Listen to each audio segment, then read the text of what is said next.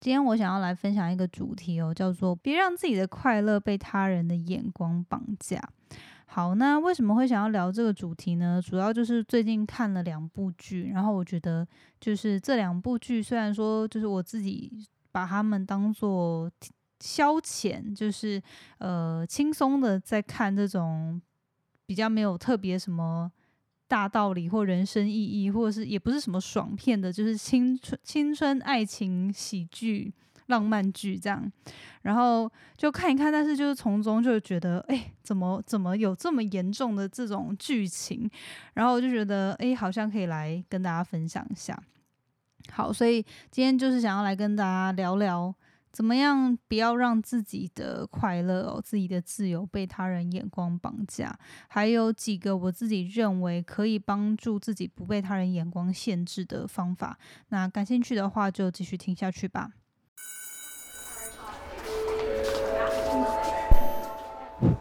Hello Hello，我是 Janet。你的人生还没有下课，因为我将在这里跟你分享那些学校没教的事。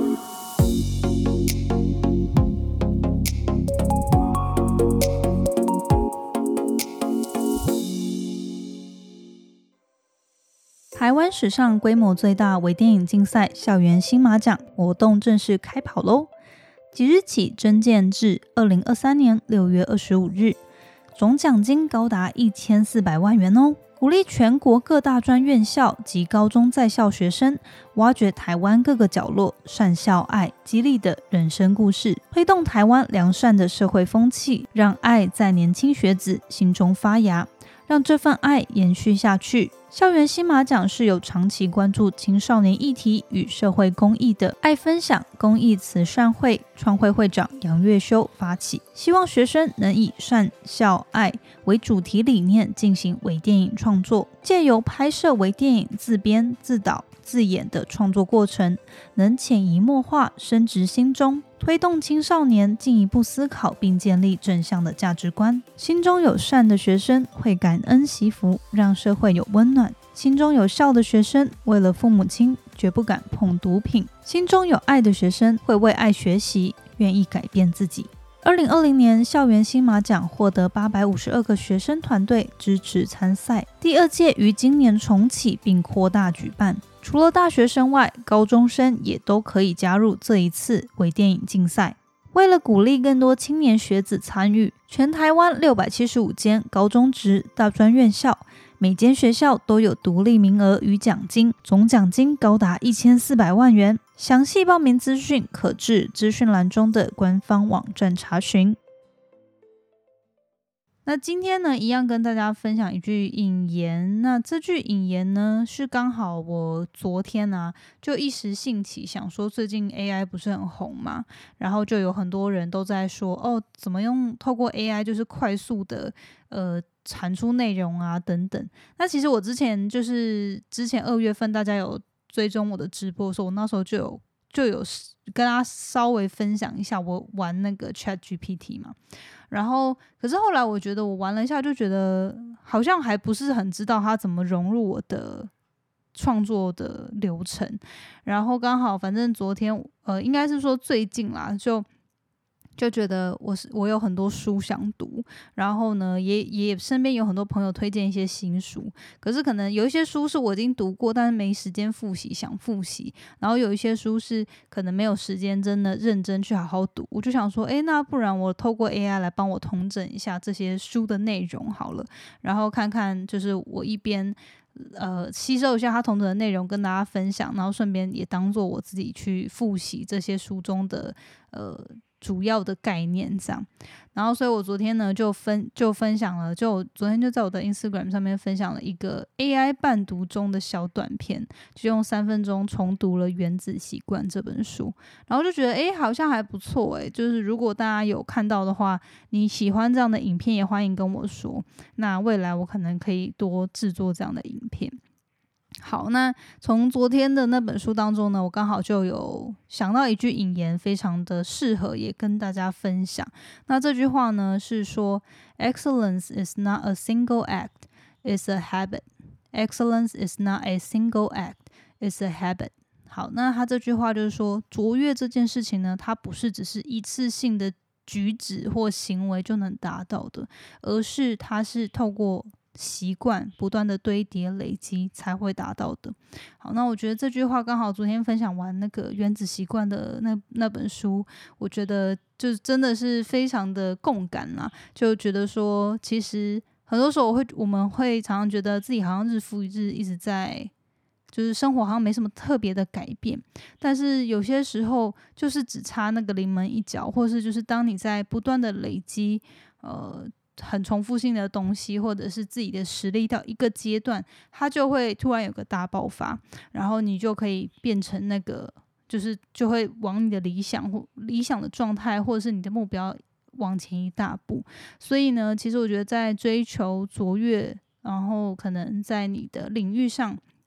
很厉害的一个状态跟角色，这是。就是它是透过你每天每天的习惯堆叠出来的，而不是只是好像一夜之间你就可以大爆红。虽然说很多时候我们会从各大媒体当中看到很多的故事，都会觉得，哎，这个人好像他就没做什么事，然后就突然红了。但很多时候其实是他背后的努力，我们没有看到。所以我觉得。这个关于习惯的重要性呢？如果你也想要了了解原子习惯，你可以去我的 Instagram 看我昨天分享的那本，呃，就是那个小影片。那就是今天分享这句话，我觉得很棒。好，那今天呢，就是也是透过直播的方式啦，来跟大家聊一下这个主题，因为我觉得。好像这个主题也不是说要说教或什么的，好像就也没有特别可以同整什么要点，只是就是最近发生，就刚好我就看了这两部剧，然后就觉得，哎，怎么里面的剧情这么的不妥？所以我想说，那来跟大家分享一下我自己的一些看法。好，那今天就是现在周一早上十一点多嘛，那最近就是。天气真的变蛮热的诶，真的果然就是古古人的智慧哦。那个清明节之之后就会开始，就真的天气开始变热，所以不知道大家最近就感觉如何？我昨天晚上就是呃，就我们进入正题前也稍微稍微先聊一下。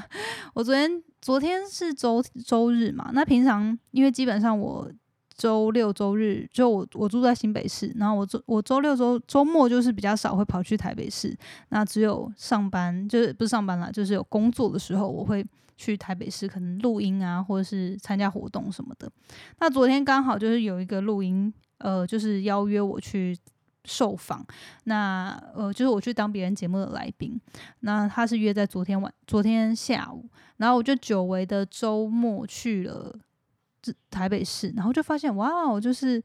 台周末的台北市跟平常周间的台北市好不一样哦，就是路上都是一些年轻年年轻梅亚、迪亚、阿迪亚跟梅亚，就感觉好像大家就是哎在在外面玩啊。然后因为我是去一样的地方，就是都是录音室，就是在算是台北市比较商办附近的空间。但是就是附近那个人平常都上班族嘛，然后就很忙碌。那昨天就看到哦，都是大家可能姐妹淘啊，一群人出来晃晃啊，逛街、吃东西什么的，就觉得还蛮蛮妙的。好，诶，为什么讲到这边？好，没有没有，这这说来闲聊讲有点好像有点讲歪。好，那反正呢，就是昨天我就去录音，然后呃。就觉得天呐，昨哦，我想到我要说什么了，我就觉得天呐，昨天也太热了吧！因为其实我是一个体质比较偏向，我比较怕冷不怕热，就是我比较耐热，然后我我我很怕冷，可能稍微一点凉我就稍微要就是要带外套什么的。但是昨天是真的是啊，完全就短袖可以走在外面，然后就完全就觉得啊，夏天来了，不知道。就感觉，我觉得现在不是应该才春天吗？还没夏天呢。那今年夏天感觉会超级超级热，所以啊，就希望希望我们这个地球暖化不要太严重。诶，这个月是那个诶，这个月是地球地球月，是不是？四月二十二号有一个世界地球日，那就是四月份嘛。那我诶，虽然说这个跟主题没关系，不过鼓励大家可以。就是去关注一下，怎么样参与世界地球日，帮助地球永续环保，尽一小份心力哦。那比如说，你买东西啊，用个环保杯啊，或者是说，诶。减少就是可能这个月花个一两天少吃肉啊，减少你的碳碳排放碳碳排放啊，都是蛮不错的选择。所以呃，对，好，讲到这这里，我们赶快进入主题。好，回到今天想要讲的这个内容，其实就是最近嘛，我就前阵子连假，然后加上。这几天我回花莲，就年假之后我回花莲一周陪我陪我家人，然后顺便就是回花莲工作这样。然后呢，呃，就是有有一些空档的时间，我就开始追了一部剧。然后年假那时候我也看了一部剧，那这这两部都是 Netflix 上面的，算是青春浪漫爱情剧吧。一个是日本动画。呃，算是应该是日本漫画改编成动动漫，然后他后来最近又推出了真人版，叫做《只想告诉你》。但是因为就是我一直被他的真人版的那个广告，就 Netflix 一直推荐我他的真人版，可是我就没有特别想要看真人版。然后我就想说，诶，他是就是我在看别人动态上面看到他是漫画改编，然后我想说，哦，那不然我去看看，就就发现他有他有动画版本，所以我就看了动。动画的版本，然后另一部呢，就是这几天准备要看完的一部韩剧，然后是好像也是漫画改编的，叫做《女神降临》。好，那这这这两个剧呢，其实我在看的时候，因为我觉得我每次在看呃偶像剧，其实我觉得我现在比起以前，可能从国高中到大学，会蛮爱看这种青春爱情。偶像剧的频率已经是低很多了。那其实会看都是有点有目的性的，就是我觉得，我不知道现在听众，如果你是三十出头的人，是不是有跟我一样的感觉？就是我们看偶像剧不是因为，不是因为真的很好看，或者是说，呃，为了追星，或是为了怎么样？就以前。国中生、大学生的时候，诶，国中到大学以前，可能就会是为了想要内心就是有点空虚，然后就想要看这些内容，就可能向往爱情啊等等。可是我觉得三十后的人，女性啦，就是以我自己的角度，我觉得我们去看有点像是。就是去想要调剂身心，就是调剂一下啊，可能最近没什么特别的事啊，那来看看一些剧，这样就比较不是真的因为想要追星或想要，就是那个目的性，我觉得不太一样，这样。好，但是因为我就是因为。呃，前前阵子我就就经痛啊什么的，然后加上年假嘛，那反正就是有一些空档，我就想说啊，那最近好像没什没看什么这种浪漫爱情的调剂身心的内容了，那不然来看一下这样。那可是我每次在看这些剧的时候，我都内心有点纠结，因为一方面我就会在看这些剧的过程中，我就一直觉得理智就会有一个小声音，就觉得天哪。怎么会有这样的剧情？就是这些剧情真的是不要再危害我们的年轻年年轻小女生、小男生了。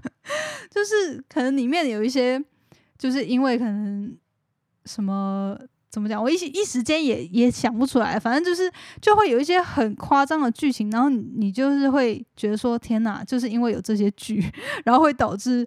那个这些人长大之后就会情商满满，然后需要去靠身心灵疗愈，就自己也是这样走过来的，所以就觉得，就一方面在看的时候就会有一种天哪，就是怎么会有这样子的过程，然后就我觉得这些内容真的是教坏小孩子，然后另一方面又会当然就又会觉得说，是啦，我们偶尔还是需要有一些浪漫情怀，或者是说一些比较就是超现实的一些。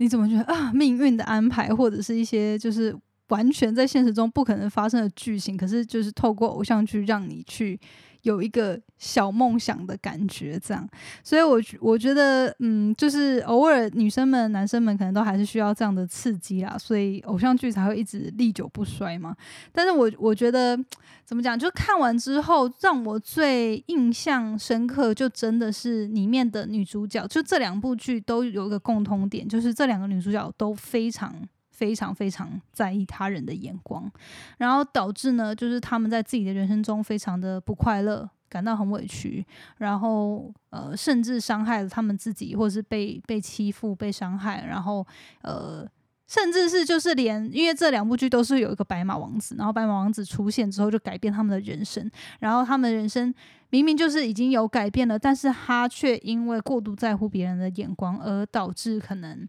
呃错失了很多机会，或者是呃反而让这些。呃，就是因为他的改变进入他人生的人，然后呃，就是因为他长期以来过度在乎别人的眼光，所以还是导致这些人受到伤害。所以我觉得，嗯，就是想说今天就来分享一下这一块啦。然后呃，因为我不知道现在的我的听众们，可能大部分比较多还是在二十出头到三十。岁左右的年纪，那或许有些人已经克服这个关卡，就是你现在已经很自在做自己了。但是如果还是有一些人，就是你，你还是很难以摆脱别别人的眼光、别人的看法的话呢？今天想说跟大家分享几个方法，这样。好，那呃，我我觉得哦，对，然后就是 今又想要还是想要硬讲一下，就因为这次啊。这个女神降临，我不知道大家有没有看过，就是他的男主角是车银优，然后呢，呃，就我就这这这算是第一次，因为车银优应该算是蛮有名，我看他 Instagram 有三千三千，哎，就是三十五 million 三三千五百多万的追踪，所以他他应该是非常有名。那但是我第一次知道车银优，是因为好像以前。蛮多年前，我记得我还在美国的时候，然后那时候有个听众，就是现在后来我们回来台湾有碰面，然后就是我记得他曾经好像有在讯息里面跟我讲到一些感情的问题，然后讲一讲讲一讲，他就有说他喜欢的 type 就是像车银优这个 type，然后我还记得我那时候听到这个名字，我不知道他是谁，因为我那时候在美国根本就没有在追就是韩国的明星啊，也没有太多的看什么韩剧之类的。然后那时候，所以我对于就是算是新生代的这些呃韩国明星都不了解。我只记得我那时候就想说：“天呐，车银优这个艺名也太骚包了吧！” 然后我就有那时候有稍微就看了一下，就我有 Google 一下哦，到底谁就是有一个台湾女生，然后是我的听众跟我讲说车银优是她的理想型这样。然后我想说：“哦，那车银优到底长怎样？”我就 Google 了一下，但那时候因为。就是他就是比较美男子型的嘛，然后可能那时候我 Google 到 Google 到的照片又是那种比较妩媚，就是可能还会画眼妆啊之类的，然后那时候就是完全不是很懂得欣赏这种比较比较妩媚型的男星这样。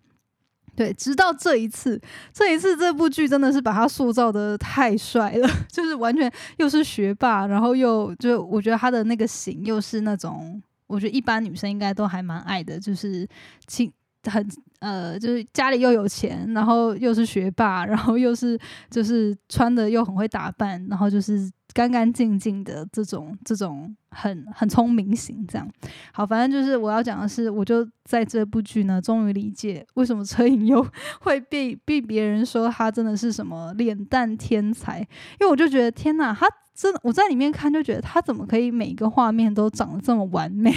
真的很夸张。好了，就对，所以刚刚就突然一个迷妹的 moment 跟大家分享一下。我觉得真的韩韩国的韩国的这个韩国的演艺事业真的会帮助韩国有一天就是真的是可以 dominate 全世界。现在像那个 Black Pink 不是也是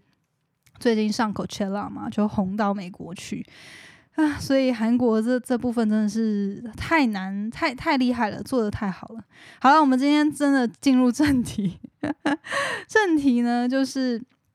好，就是在这两部剧中呢，我都有看到说。那两个女主角都非常面对他人的眼光，还有就是在面对他人眼光这部分很不会处理，然后呃不知道怎么样，就是自己的快乐与否或自己的人生就很容易被他人的眼光还有他人的意见绑架哦。好，那呃，我觉得里面的里面的细节我都。就是剧情不部分不太去细讲了，但主要就是反正他的人设都是女两部戏的女主角呢，一开始都是可能很不起眼啊，然后不受欢迎，然后就是对于自己非常没有自信心，然后就自我价值感非常低落的一个状态。可是两部女主角其实都是很可爱的嘛，然后都是有一个呃很就是很友善、很好的个性跟很。很与众不同的一面，只是说他们不懂得去呈现出来。那当然呢，就是里面的男主男主呢，就是会跟白马王子一样，就发现了女主的特别之处，然后就就呃，从而因为男主都是非常受欢迎的角色，然后就开始会有人注意到女主女主角，然后就呃后来就有一系列的发展，然后。男女主角 fall in fall fall in love 之类的。好，那这过程中呢，就我想要强调的就是，呃，其实它里面有蛮多的剧情哦，都会去解释说，呃，比如说可能你，嗯，我记得那时候好像是，反正最夸张的应该是只想告诉只哎只想告诉你吗？那那一部剧，它里面它里面就是后后面有一部分，就我觉得。神扯扯到，就是因为他们彼此，呃，太在乎对方怎么看自己，然后就太过于陷入在你自己头脑中的想法，导致他们居然在告白的时候误会对方。然后我就觉得，天哪，怎么可以？就是只是再插个一两句你自我表表述，然后把自己真正的感受讲出来。就不会有的事情，居然可以真的造成误会。但虽然说那时候看的时候觉得非常的扯，可是我觉得或许这样的事情真的在生现实生活中会发生，只是我自己人生中没有没有遇过这种这么夸张的事情啦。但我就觉得或嗯，或许真的是有人会太过于在乎他人的想法或者是呃看法，然后意见，然后就真的。就是过度的陷在自己的情绪里面，还有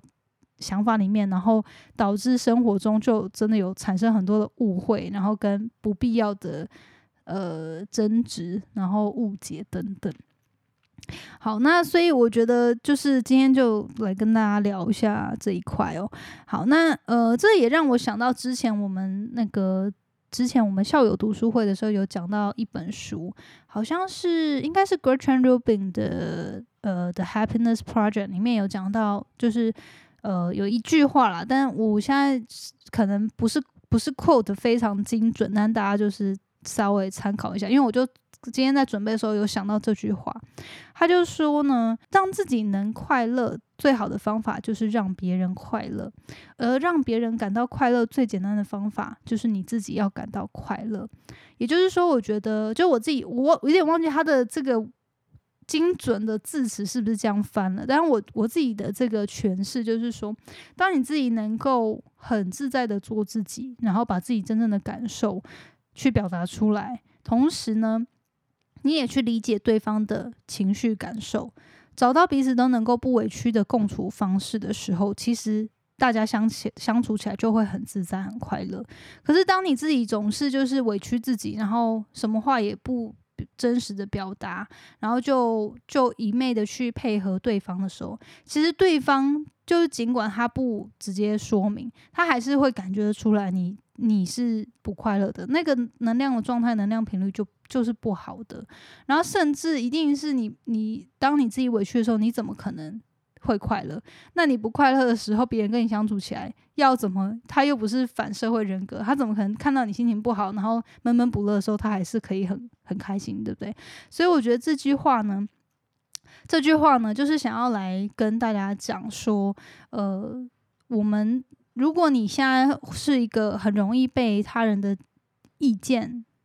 影响心情，然后或者是别，或者是甚至人家都还没有表达，你就会觉得哦，可是别人会觉得怎么样？觉得就是光是想到别人的眼光，你就已经让自己受限，然后动弹不得，不动弹不得的话呢？我觉得就是真的可以好好去思考一下这句话。那我觉得，就是当然，成长过程中，其实我自己也有经历过那样的过程。但是，我觉得我的这个过程，我我自己算是我觉得我蛮幸运的。嗯，家在家人的鼓励之下吧，其实我我觉得我成长过程中会有有一段时间，可能国小国中的时候，嗯，会有种是因为，就是我觉得大家成长过程中，这是就是一个很很正常的经历，因为我们都会希望比得到别人的认可嘛，那用别人的肯定去觉得自己是有价值的，有有信心、有自信的，所以我觉得或多或少，大家人生经历一定都会有这样的阶段，就是希望得到别人的认同，然后希望所有人都觉得你很棒，然后所有人都。就是知道，就是认可你在做做的事情，但是我觉得这个应该大部分正常来说会在成长历程中的某个阶段，你会开始觉得，诶，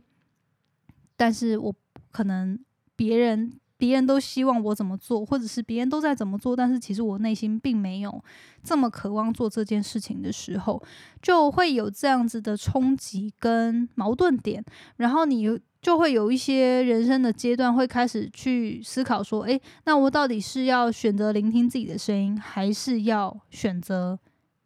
让别人认同我，或者是说我还是还是要隐瞒自己真正渴望的，然后去符合大众的期待？”那我我觉得呢，呃，有些时候大家就会自己摸索出自己一套可对对抗这个状态的一个模式，呃。像我自己，我我觉得我应该是大学之后，就高中之前，其实还蛮算是就是诶家人的要求啊，跟可能身边朋友，其实也没有真的跟我自己价值观太冲突的状况发生，反正就顺顺的长大。然后上了大学之后，才开始真的去摸索自己真正想要的，然后去对比可能家人对于自己的期望，还有其他。呃，就是同才他们的人生道路跟我自己真正想要的不一样的时候，我该怎么选择？那呃，但是我觉得后来呢，其实就嗯，算是因为我我觉得我的个性算是比较能够对自己诚实，然后不喜欢委屈自己的个性，所以后来就就自己走出了自己的一条路。对，那当然现在我不是说我现在就不会受到别人。眼光的影响，但是我觉得我至少不会被不会到被绑架的感觉。就是我觉得难的是你面对自己的眼光，或者是你家人，就是你真正就是现在对我来说，那些我不是真正很在乎的人，或者是。呃，就是身边的一些闲杂人等讲的一些话，其实我觉得我都可以很不在乎。但是其实我觉得下一个 level 就是，诶，你面对你真正很在乎的家人、朋友、另一半，还有或许是你自己对于自己的这种评论的接受跟调节。但我觉得那是下一层次啊。第一个层次就是大家都需要克服，就是你面对外在的这些眼光还有意见，你怎么样去？调节，然后不要去被绑架。那我觉得呢，这个呃，就是今天呃，就是我，所以刚刚就分享这那个那一段话嘛，就是其实我觉得还蛮希望告诉大家，你不要因为他人的一些想法，有些时候甚至这些人根本没有这些想法，你就是自己脑补成他有这些想法，然后你就会因为这样子去担心自己。就别人觉得自己很笨啊，很不自量，很不自量力，或者是你会担心，觉得自己不够好，不配得，所以你就限制自己去追求你真正想要的事情，或者是去不去表达你内心真正的感受，那就会导致自己其实会长期就开始累积这种受害者心态。就会觉得很委屈，然后也不觉得自己有在过自己想要的人生。可是其实这样子的状况呢，就是你仔细去想，真的有人明明就是明白的限制你了吗？然后是不是有些时候其实是你自己过度的去猜想别人要你干嘛？然后，或者是你就是自己脑补太多，其实别人也没有这在 care 这些情节，都是你自己补出来的。然后就会发现说，诶，唯一限制自己的，其实都是只有你自己过度的预设立场，还有过度的这种假想而已。好，所以我觉得今天就是最后跟大家聊一下，怎么样，就是以我自己的观点啦，怎么样你可以不被他人的眼光限制哦，然后自己走出自己的一条路。我觉得走主要应该就是有几个面向啦。第一个就是，呃，你看那些他能够很做自己的人，他都是很很有个人自信的。那这个我觉得自信感呢，是来自于他觉他知道自己有自己人生的掌控权。那这个这个掌控能力跟这个自信来自于他可能。呃，有些人就是每个人建立起这个自信的管道都不太一样。有些人他可能是从小他的家庭背景就让他可能，比如说从小就自己做很多决定，然后你自己就为你的决定负责，所以他可能从小到大就累积起这样的自信。那有些人他可能是后天慢慢习得的。那我觉得我自己算是有点综合，就是我从小就算是蛮。呃，蛮有一些能够自己做决定的权利，可是其实我家人是算蛮严格，就对我的要求很高，那也导致我后来对我自己要求蛮高。可是呢，我我自己其实，在出了社会之后，尤其是在美国那段时间，呃，我花很多时间在培养自己的自信心，是透过我去设一些目标，然后我逐渐一步一步的达成。那透过这个完成的成就感，它累积了我。很多的自信，那因为你有这样子的的自知，就是你真的完成过你自己给自己的目标，然后你真的达到你承诺自己要做的事情，你就会自己内心由由内而外散发出一种我可以，我知道我可以，我做到过的这种自信感。那它也就是会慢慢的潜移默化中影响你在面对人生决策，还有面对一些比较大型的。呃，这种困难的时候，你知道说，诶，我过去已经克服过很多事情了，所以我知道我这件事情虽然或许我现在还不知道怎么做，我也还不知道解答，但是你有那个自信心，知道自己有办法克服。然后第二个就是你要说到做到，呃，我觉得就其实是有点结合刚刚那个累积自信的部分，就自自有自信的人，如果他一般来说就是你要是那种言行。合一的人不是只是空口说白话，就是当然也会有那种自信的人，他是伪装出来的。但是很多时候，应该过一段时间，你就可以观察出来，这个人他他只是懂得说大话，但实际上他不是那种油然而生，就是内在散发出来很天然的自信感。那我觉得要做到这种，真的是很自然而然，你对于自己有这种笃定跟自信的。状态呢，就是你自己就是要能够说到做到嘛，就像刚就是有点像是结合刚刚的，你必须，比如说你你答应别人的事情，你就去做到，然后。你承诺你自己，诶，接下来要达到什么目标，你就努力的实践，你不要欺骗自己，也不要欺骗别人，反正就是说到做到的这个事情，就是当你从小事、日常中的小事情，到工作上，或者是你人生中的一些比较大型、中大型的事件，你都慢慢的一步一步，就是承诺做到什么事情，你就去做到，它就会是一个帮助你累积自信的一个很。很好的一个步骤，因为你就会知道，你你那内心是很踏实的，就是不会觉得说自己好像只有一个空壳，或者是自己好像就只有一个表象，可是实际上那个内心很空虚，就是内心是那种很虚虚虚的，就很没有没有那种底气的感觉。可是当你所有的事情你都说到做到，言行合一，然后你累积起的这个自信呢，它就会是一个。很自然而然，你不会觉得自己好像要去骗别人或虚张声势的感觉。好，然后呢，再来就是，我觉得你也要挑选你相处的人哦。当你呃人生中，虽然说我们可能父母啊、家人这些我们没有办法挑选，但是我们可以选择我们实际上花时间在谁身上嘛。你如果发现你身边有很多那个总是会批评你啊，然后。跟你就是挑三拣四，然后一直讲你不好的人，那你为什么还要一直跟他相处呢？你跟这样的人相处，你一定就会越来越没有自信，你一定就会觉得自己一无是处。那呃，所以我觉得就是你要去检视说，哎，你现在到底都花时间在哪里？然后你跟你相处的人，他到底是不是这种比较良性的，还是恶性的缘分？那。多去跟多花时间去跟那些真正爱你、在乎在乎你会鼓励你的人相处，最好是那种就是当你要培养自信心，然后就是想要摆脱他人眼光这个这个状态的时候，我觉得你最好是可以去找一些你真正仰慕的前辈或人生导师去跟他们相处。呃，这些人虽然说可能平常都很忙，或者是也不是你现实生活中可以一直相处到的人，但是我觉得你可以就是。尽量让自己吸收的资讯都是这种比较正向，然后呃，可能时不时就让自己有一些机会是可以跟这样的前辈，就是实际有达到过你想要完成的事情的人去相处。因为真正有做过你想做的事情，比如说，假设现在年轻人，假设你想要做 YouTube YouTuber 好了，你未来想做 YouTuber，然后你就觉得啊，你很担心。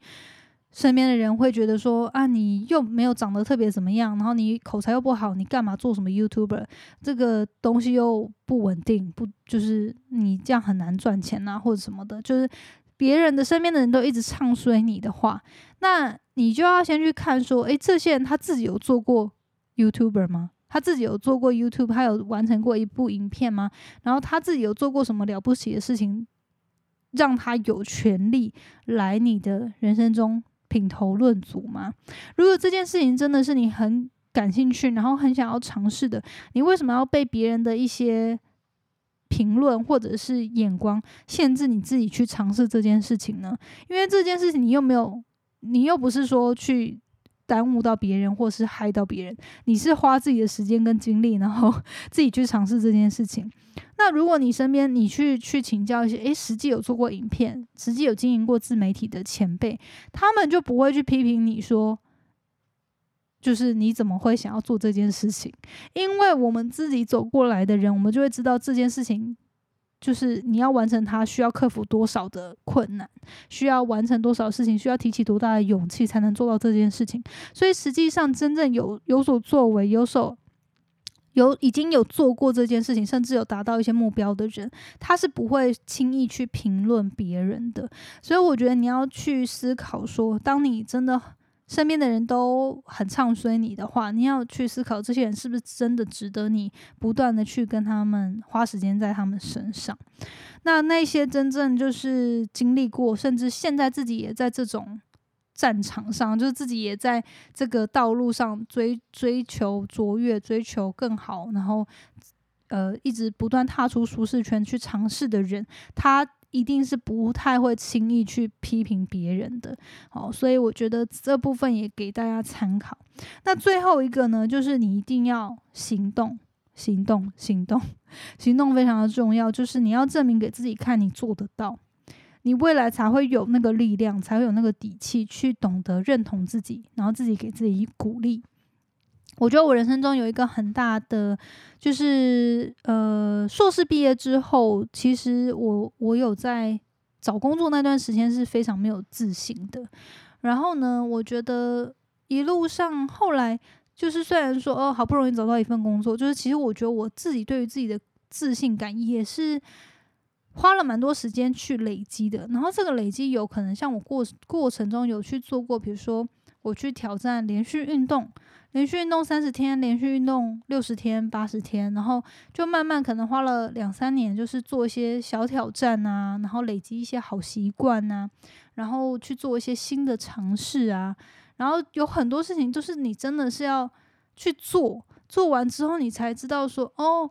呃，从这个做的过程中，你知道。虽然说我我做的不完美，可是因为我做过了，我就学到了。然后我学到了之后，我下次再做，我就可以做得更好。那不断的这样子的重复，嗯，你就会发现，诶，自己的对于自己人生的掌握度，对于自己的表达力，对于自己的自信心，都一步一步的在成长。那你就会，诶，突然有一天回过头看过了这两三年、三四年、四五年，你会发现自己的自信心就是真的慢慢的。有有所成长，然后自己也距离当初的自己成长了非常的多，然后你默默的呢就开始可以走自己真正想要的路，而不是一直被他人的言语左右。然后因为自己没有自信心，所以你也只能配合对方的建议跟想法。好，所以我觉得，呃，今天就是跟大家稍微闲聊一下这个主题啦，因为我觉得或许。呃，可能因为我现在身边的人呢比较少会有这个问题，当然我们现在比较多，大家就会面对到，还是会有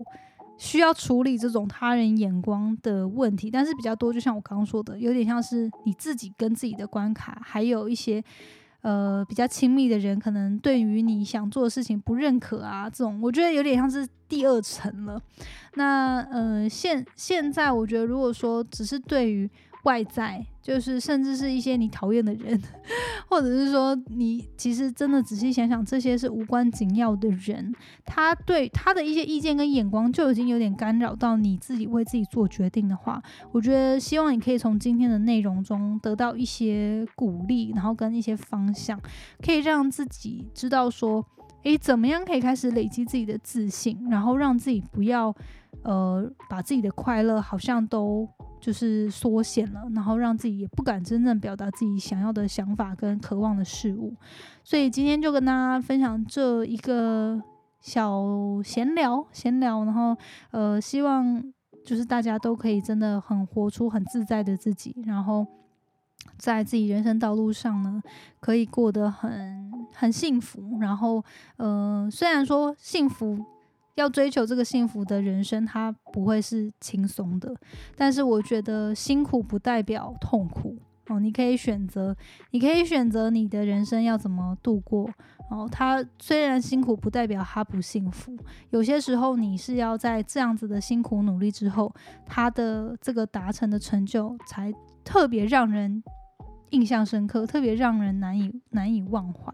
所以我觉得。呃，今天就跟大家闲聊这一块啦。虽然说中间 偏题了一下子，不过就希望，呃，如果你现在常常会被别人眼光影响左右的话，可以从中获得一些鼓励跟勇气。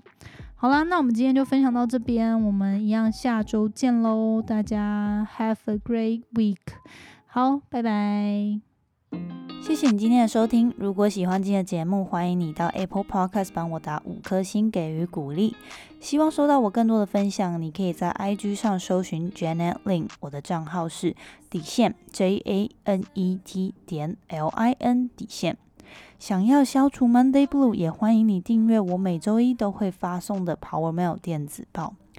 二零二一年，Jenna 也将在每个季度举办听众专属线下聚会，促进大家可以交流成长。有兴趣参加的话，也欢迎报名关注哦。所有的详情都可以在资讯栏中找到哦。那我们下次见喽，拜拜。